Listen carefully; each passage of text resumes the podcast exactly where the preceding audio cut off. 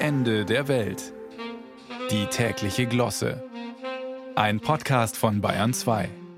Dass Katzenvideos das Internet dominieren, wusste man schon, aber jetzt ist den oft ja possierlichen, letztendlich aber raubtiergemäßig gerierenden Krallengesellen eine starke Gegenbewegung erwachsen.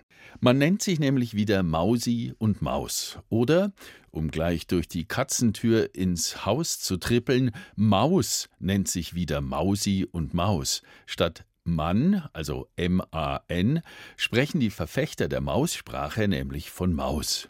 Das dient natürlich nicht der sprachlichen Verniedlichung des geliebten oder begehrten Menschen, wie das die alten weißen Säcke vor Urzeiten hielten. Maus und Mausi sollen quasi, gendermäßig auf jeden Fall nicht binär gebraucht, den öffentlichen Diskurs besänftigen, gleichberechtigen und in einen Zustand überführen, in dem alle Teilnehmenden sich vom Ansehen her gleichen wie eine Maus der anderen.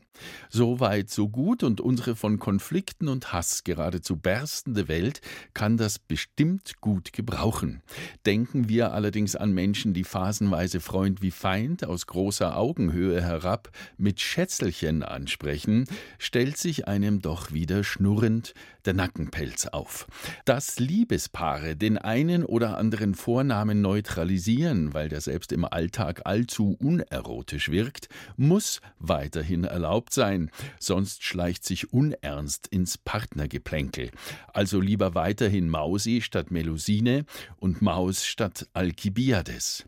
Das aber ist Privatsache, und so wollen es auch die Sprachpazifisten halten, die für den öffentlichen Dialog dennoch auf Maus setzen. Natürlich findet mit Mausi und Maus wieder mal unsere Not beredten Ausdruck, da nur noch die komplette Veralberung hilft, das Dasein zu bewältigen. Vielleicht aber würden die US-Demokraten bei den kommenden Wahlen reüssieren, wenn sie ab sofort nur noch von Donald Duck Trump sprechen und dessen Haartolle als Kopfschmuck des Haubentauchers identifizierten. Auf die deutsche Gesamtbevölkerung angewendet, muss vor der Vermausung des Menschen allerdings dringend gewarnt werden. Der US-amerikanische Literatur-Nobelpreisträger John Steinbeck jedenfalls las einst das Gedicht Auf eine Maus vom schottischen Barden Robert Burns. Es erzählt vom Verhältnis eines Bauern zu den Mäusen, die in seinem Acker leben. Dann sah Steinbeck, selbst zeitweise Wanderarbeiter, einen reichen Farmer seinen Vorarbeiter erschlagen und schrieb aus diesem Erleben heraus seinen Roman von Mäusen und Menschen. Wer also in der Vermausung der Anreden im Deutschen einen Weg zur Befriedung des öffentlichen Dialogs erkennt, könnte auf dem Holzweg sein. Als Selbsttest könnten Sie sich in den kommenden 14 Tagen von einer Ihnen nahestehenden Person ungeprüft Mausi nennen lassen.